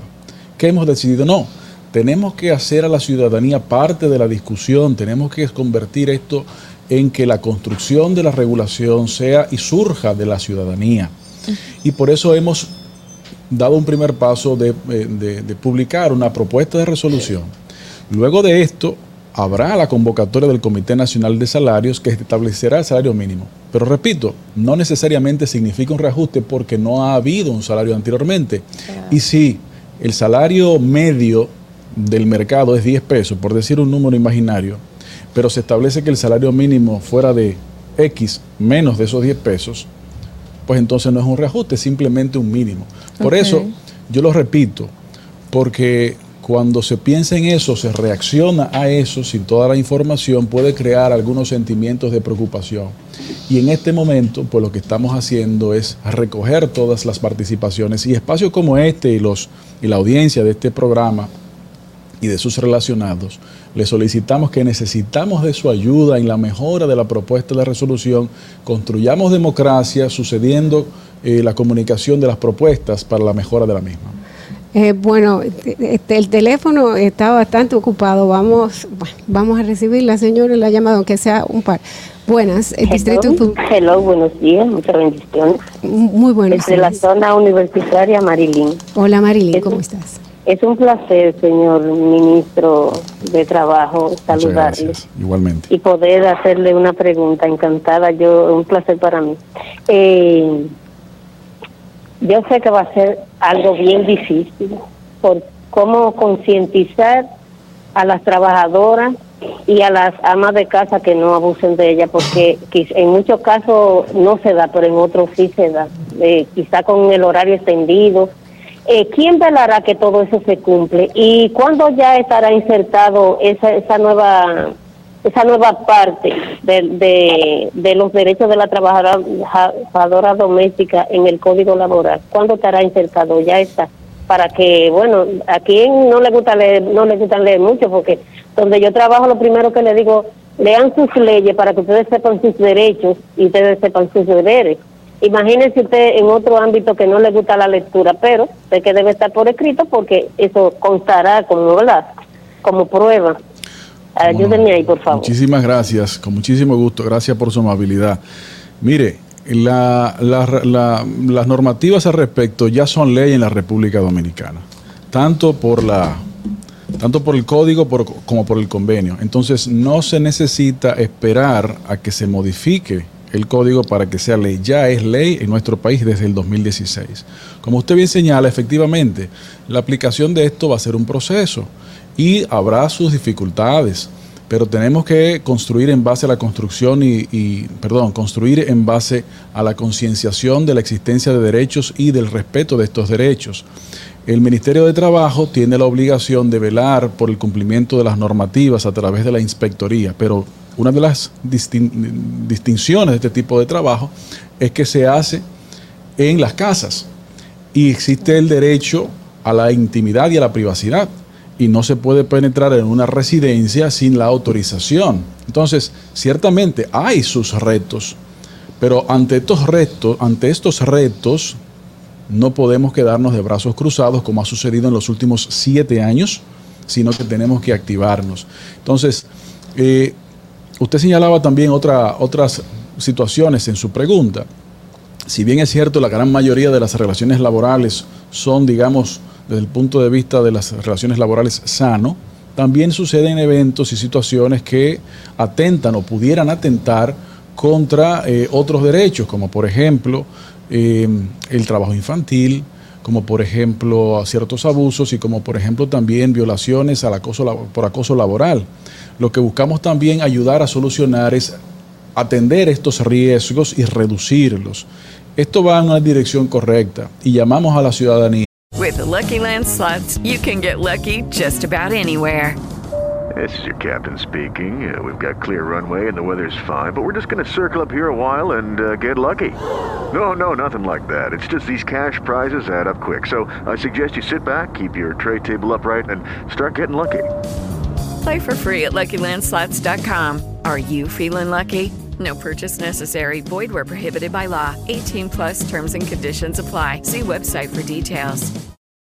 De que, vuelvo y digo, aunque parezca un tico rayado, se, se empoderen del tema y construyamos juntos la mejor aplicación de las leyes que tienen ya casi una década vigente. Hubo una pregunta que hizo la oyente sobre cuándo estaría aplicándose. Bueno, sea, una vez hay una discusión ahí, una entonces vez sí. concluye el proceso de consulta pública de la propuesta de resolución, Que tiene como hasta, hasta un mes. sí, aproximadamente un mes. Eh, al concluir eso, el ministerio recibirá, estudiará todas las opiniones, sugerencias que se habrán recibido y entonces se resolutará posteriormente. Entendemos que será en los próximos meses, pero eso es algo que, que está en proceso, efectivamente. Eh, bueno, eh, el Fondo de Desempleo eh, revivió el debate sobre la cesantía y queremos saber si usted está de acuerdo a que se elimine la cesantía liquidación, ¿verdad? En el lugar del seguro de desempleo. Vamos a publicidad y regresamos inmediatamente con Luis Miguel de Camps, ministro de Trabajo. ¿Viste qué rápido? Ya regresamos a tu distrito informativo. 8 y 29 de la mañana, muchísimas gracias por su sintonía. Continuamos en Distrito Informativo con el ministro de Trabajo, Luis Mi- Luis Miguel de Camps. Hacíamos eh, la pregunta antes de la pausa de publicidad, que si está de acuerdo que se elimine la cesantía o liquidación y en lugar pues se ponga el seguro de desempleo.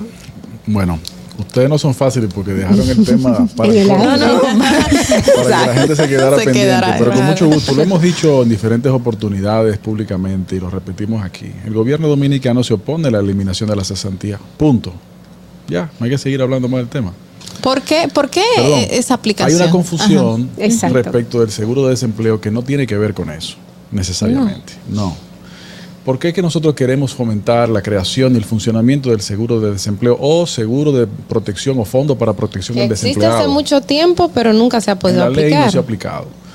Porque nosotros necesitamos establecer un mecanismo en donde haya una protección social mediante la cual el ciudadano que pierde su empleo formal pueda acceder a un auxilio de fondo de asistencia al desempleo o de asistencia para la formalización del empleo, como su nombre finalmente concluya, siendo a través del cual esta persona asista a eh, la bolsa de empleo del Ministerio de Trabajo y el Ministerio pueda asistirle en encontrar un empleo. Perfecto. Pero si no tiene, por ejemplo, ciertas calificaciones o conocimientos para facilitar su empleabilidad, el Ministerio de Trabajo directamente o incluso también a través del Infotep, cuyo dirección, eh, conjunto directiva preside el Ministerio de Trabajo, también darle las capacitaciones necesarias que le permitan insertarse en el mercado laboral. Es a través de estos mecanismos en que podemos eficientizar la inserción en el mercado laboral, eficientizar la formación del ciudadano para que sea eh, tenga las competencias que el mercado está demandando y que demandará. Esta es la intención del Fondo de Seguro de Desempleo, el Fondo de Apoyo para el Desempleado, para la empleabilidad, como el nombre finalmente concluye. Pero una cosa no tiene que ver con la otra. ¿Qué se está haciendo para, hablando de inserción a- al mercado laboral, por ejemplo, qué se está haciendo con los primeros empleos? Los jóvenes que les piden experiencias, pero sin embargo no le dan ese primer empleo. Se está haciendo muchas cosas. ¿Qué hemos estado haciendo? En primer lugar, estamos desarrollando, mejor dicho, implementando un plan que se llama de empleo juvenil, en donde se llega a acuerdos con empleadores, en donde estos identifican X cantidad de vacantes y llegan a un, un acuerdo con el Ministerio de Trabajo a través del cual la empresa se obliga a contratar a la persona, un joven entre 18 y 29 años, para que trabaje no menos de seis meses mínimo en la empresa. Pero esos seis meses el ministerio cubre tres meses de salario y la empresa los otros tres. La experiencia ha sido, la respuesta ha sido que más del 95% de los jóvenes insertados en el mercado laboral a través de este mecanismo, luego de vencido el plazo de los seis meses, siguen estando empleados en las mismas empresas. Y hemos logrado la inserción laboral en esa dirección. Pero además de eso, ¿qué hemos estado haciendo? Hemos estado eh, convirtiendo la bolsa electrónica de empleo en la bolsa digital de empleo. Usted puede acceder en la página del Ministerio de Trabajo y en la subpágina RD Trabaja, que es la bolsa digital de empleo, en donde usted puede registrarse en la bolsa de empleo para la intermediación laboral, pero también tiene la capacidad de allí beneficiarse de cientos de cursos en línea de capacitación que hemos puesto a disponibilidad gratuitamente a la ciudadanía, entre otras con alianzas con Microsoft, que también sirven para dotarse de esas capacitaciones y luego poderse certificar de Microsoft.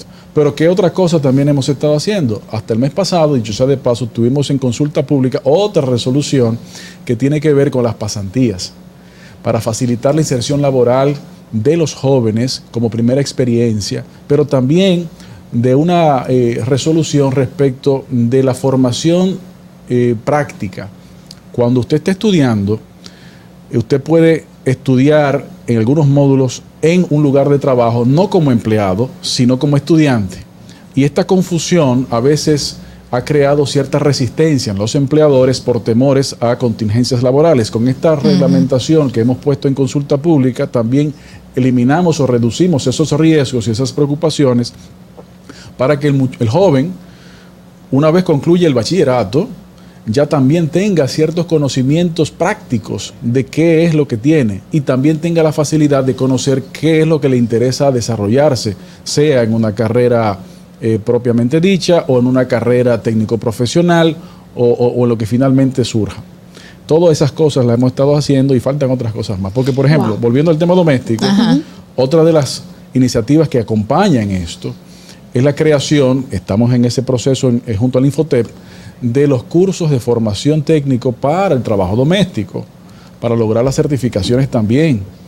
Esto es lo que se llama eh, una acción conjunta del gobierno, porque mientras eso sucede, también se está desarrollando las iniciativas de la economía del cuidado eh, a través de diferentes instituciones conjuntas. Eh, me gustaría, Miguel, que pudiera, además de todas estas iniciativas que plantea, también darnos información de cómo la gente puede acceder. Por ejemplo, estas pasantías que ustedes pagan una parte y, y la empresa paga otra. O sea, cómo se aplica, cómo, ¿Cómo cómo, no? se llega. Por ejemplo, en este tema de, form- de formalización del trabajo doméstico, cómo las mujeres pueden, porque digo, la mayoría son mujeres, cómo se puede acceder a este tipo de servicios para, para pues, ser beneficiado con estos programas. Muy sencillo. Las empresas que les interese formar parte de estos programas se dirigen al ministerio informando sus vacantes.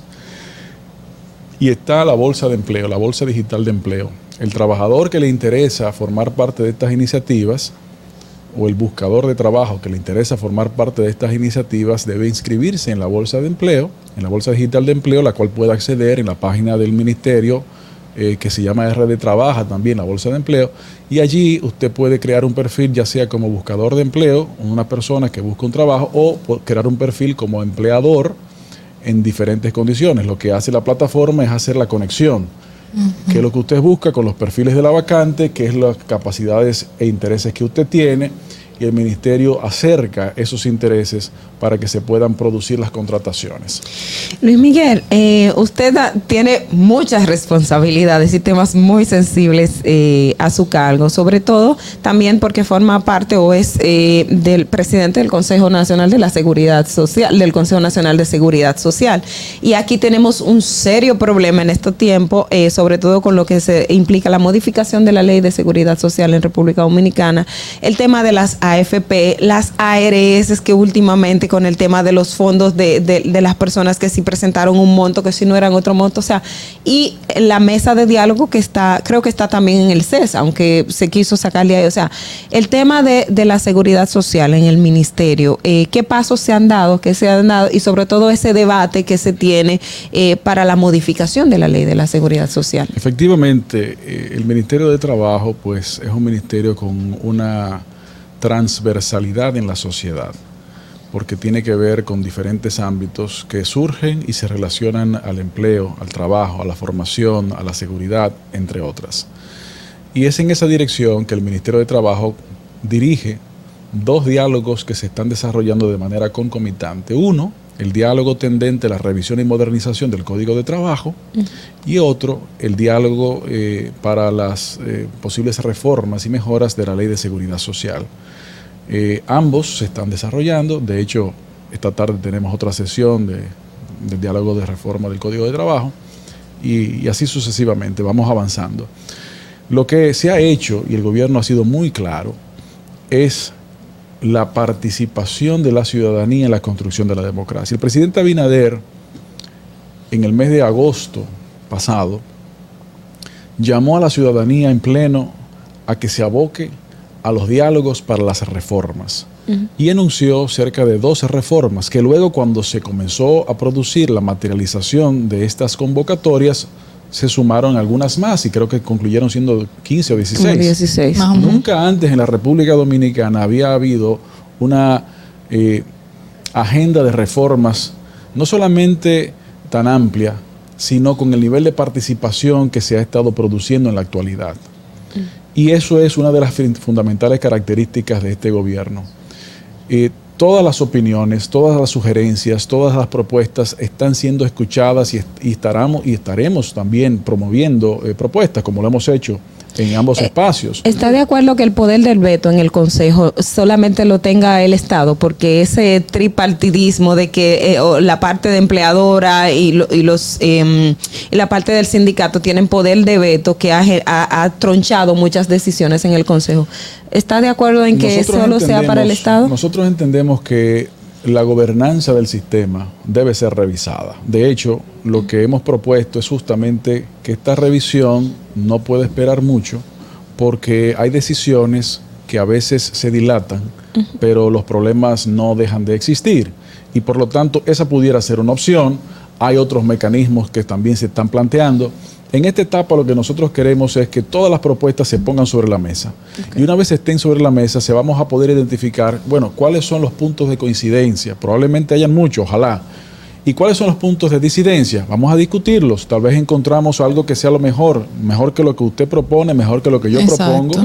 Para eso son los diálogos. Y estamos avanzando en esa dirección. A mí me llama mucho la atención que usted ahorita dijo que dentro del primer empleo hay una división del costo inicial de los tres meses que se le paga al joven, él lo hace el Ministerio de Trabajos. Eso fue lo que entendí. El Ministerio de Trabajo costea los tres primeros salarios, ¿verdad? No. No. No los tres primeros salarios. De los seis meses, de los seis. costea tres. Pueden ser primeros o ah, segundos. No importa el, orden, exacto, pero costea tres. La mitad. La mitad. Tiene. Eh, ¿Tiene presupuesto suficiente el Ministerio de Trabajo para hacer este tipo de programas? ¿Y cuánto es el presupuesto para eso?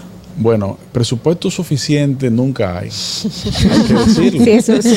Porque si fuera bueno- que se distinto, pues no hubiesen problemas. Exacto. Eso es lo primero.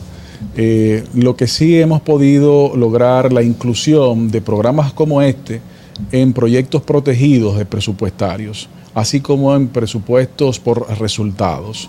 Por ejemplo, entre el mes de noviembre y el mes de diciembre, recién pasado, logramos una asignación presupuestaria adicional de cerca de 98 millones de pesos única y exclusivamente para ese programa. Eh, y obviamente se fue inmediatamente. Oh, claro. Se lograron insertar a más de 1.500 personas en esos dos meses, pero a medida que el tiempo pasa también necesitamos eh, mejorar esos presupuestos, pero afortunadamente con, la- con los diseños presupuestarios que se han estado implementando, pues logramos tener lo que se llama el programa protegido, que incluye el proyecto República Dominicana Trabaja, que tiene componentes como la bolsa de empleo, tiene componentes como el empleo juvenil, tiene componentes como el empleo temporal, para poder desarrollarlo no solamente desde ahora, sino darle continuidad hacia el futuro. Bueno, yo quiero invitarlos a todos a que entren a la página mt, mt.gov.do y allá encontrarán sus servicios, eh, cómo registrarse como candidato para empleo. También empresas pueden registrar sus empresas, sus establecimientos, publicar vacantes de empleo y otras cosas más que le va a facilitar tanto a usted como a la persona que está buscando el empleo. eh, eh, la forma de usted conseguir a esa persona que quiere y usted conseguir el trabajo que quiere también. Y por supuesto, los formularios, también tenemos las resoluciones y la forma en la que usted puede participar dando su opinión, su punto de vista eh, en cuanto a cualquiera de, la- de las resoluciones que se están haciendo en este momento, porque en este momento aparentemente el dominicano tiene voz y no quiere utilizarla, hay que hacerlo, hay que hacerlo y hay que empujar estos, estos proyectos a donde nosotros tenemos como dominicanos una voz con lo que se está haciendo con nuestro país. Muchísimas gracias. Muchísimas gracias a ustedes por esta oportunidad y tal vez como forma de despedida, expresar el objetivo del gobierno dominicano es adecentar la vida de los ciudadanos, es dignificar el trabajo de todos y de todas. Eso es un proceso que no concluye inmediatamente, pero tenemos que iniciarlos. En el ámbito del trabajo doméstico es una parte importantísima de la población dominicana invisibilizada durante demasiado tiempo. Es el momento en que los derechos que se encuentran en las leyes se les reconozcan y pasar de un esquema de facilidades por dádivas o por caridad a un sistema de respeto de los derechos, pero de los derechos de todos y de todas. Esto también va a traer beneficios para los empleadores porque tendrán protecciones que les facilitará los riesgos, los reducirá. Por eso necesitamos que la participación activa en las sugerencias, en las propuestas, en las mejoras, se produzca para que la alimentación de estas resoluciones y cualquier otra iniciativa sea el resultado de este diálogo social fortalecido que estamos promoviendo. Muchísimas gracias por todo el tiempo que has tomado para responder nuestras preguntas. Luis Miguel de Camps García, ministro de Trabajo. Muchísimas gracias de Gracias. nuevo. Ustedes y nosotros nos quedamos aquí en Distrito Informativo. Vamos a pausa y regresamos. ¿Viste qué rápido? Ya regresamos a tu distrito informativo. 7, 8 y 50 de la mañana. Gracias, señores, por su sintonía. Continuamos con Distrito Informativo con muchas informaciones para ustedes. Eh, Natalie tiene algo muy especial que compartir. Mira, Gloria Reyes, que es la directora general del programa Supérate, ustedes saben que, que el bloque del PLD fue pidió pues que fue, se fuera interpelada a propósito del fraude del, pro- del programa Supérate y todo eso. Pues en el día de ayer emitió una carta, una carta dirigida a Yanel Andrés Ramírez, que a Janel Jan- Andrés Ramírez, quien es el presidente de la Cámara de Cuentas, para que esta institución sea auditada y que esta auditoría se realice desde el año 2012 hasta la fecha. Miren, la carta está tiene fecha del día de ayer, del 5 de abril, y entre otras cosas le pues le- les, les, les, les hago un- algunos señalamientos de lo que señala la carta. Dice que más allá de cual, eh, en virtud de lo establecido en, lo- en el artículo 30 de la ley 1007, les pedimos que sean coordinados los procedimientos del lugar a fin de que sea realizada una auditoría financiera y de gestión para así proceder a, la mayor brevedad posible en aras de, de identificar el manejo de los fondos de la institución durante el periodo comprendido entre el año 2012 hasta la fecha actual, siguiendo las políticas de transparencia de nuestro gobierno y siempre apregados a las mejores prácticas por este medio nos permitimos solicitarles incluir varios tópicos que, detallaremos más adelante y entre ellos habla de la auditoría de la ejecución presupuestaria y cumplimiento del programa Supérate desde el 2012 al 31 de agosto del 2020. También una auditoría de ejecución presupuestaria desde el agosto de 2020 hasta diciembre del 2022 y una investigación Oigan esto, una investigación especial forense sobre lo ocurrido con el programa Supérate relacionado con las irregularidades denunciadas con el uso de la tarjeta otorgada a los beneficiarios para uso en negocios específicos de la República Dominicana. La tarjeta, la, perdón, la carta tiene, es una carta de, de dos páginas. Yo solamente pues le leí algunos aspectos que entendía importantes, pero para que ustedes sepan que ya quizás de manera oficial pues se ha solicitado a la Cámara de Cuentas realizar este proceso de estudio dentro del programa Supereta, que también incluye eh, lo, lo que era antes Prosoli, el, que el programa de solidaridad que en este gobierno se cambió al nombre de Supérate. Me parece eh, una muy buena una buena acción de parte de, de Gloria Reyes como funcionaria que está llamada a, a que sea auditada y Y así, y- se, y- y así y- se apaga cualquier, cualquier de, de cualquier cualquiera de duda, dudas. ajá, exactamente, que arroje la investigación. Pero quiero también referir una información, me parece eh, interesante e importante, eh, y es que el defensor del pueblo va a pagar la educación eh, o los intérpretes para la formación eh, en licenciatura de educación especial a dos personas sordas. Esto a raíz de una de una información que publicó el Listín Diario, un reportaje sobre esta estas dos personas que es la realidad de la población sorda en República Dominicana que no pueden ir a la educación superior porque tienen que costear el pago de un intérprete y eso es extremadamente caro. Si están limitadas los centros o las escuelas para sordos en República Dominicana, imagínese usted para el tema de la universidad. Dice aquí que esto sería como un proyecto piloto de la Fen- Defensoría del Pueblo, me parece excelentísimo y que ojalá el Ministerio de Educación y Educación Superior puedan sumarse a esto porque hay muchas personas sordas que no pueden llegar, que ya tienen el nivel eh, intermedio concluso, pero no pueden ir a la universidad por los costos que implica tener un intérprete eh, en esos espacios. Mira, justamente ahorita estábamos hablando de que el Ministerio de la Mujer y el COE también pusieron a disposición algunos eh, aditamentos para poder apalear lo que pueda ocurrir durante la Semana Santa y justamente también el Sistema Nacional de Atención Emergencias y Seguridad 911 informó que pone a disposición una red de videovigilancia en el durante todo el operativo que se va a llevar a cabo en Semana Santa, liderado obviamente por el COE. Dicen que también tendrán una recepción de llamadas y de despacho de las emergencias que estarán sumándose al operativo. O sea, cualquier persona puede llamar y obviamente denunciar o dar a conocer algo que esté sucediendo en X o Y lugar del país. El director dijo que eh, todas esas informaciones se van a seguir dando en el transcurso de esta semana e inicio de la próxima para que la gente sepa a dónde acudir, a dónde llamar y qué hacer si se ven en alguna emergencia específica durante la Semana Santa.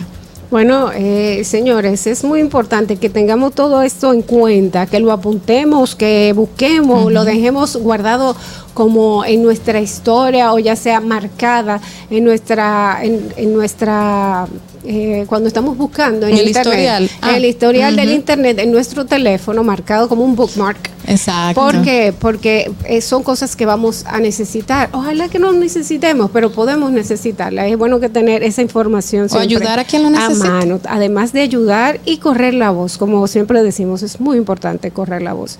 Eh, bueno, son las 8 y 55 de la mañana. Lamentablemente, pues se nos fue el tiempo. Deseándoles que tengan a todos un feliz, feliz y próspero miércoles.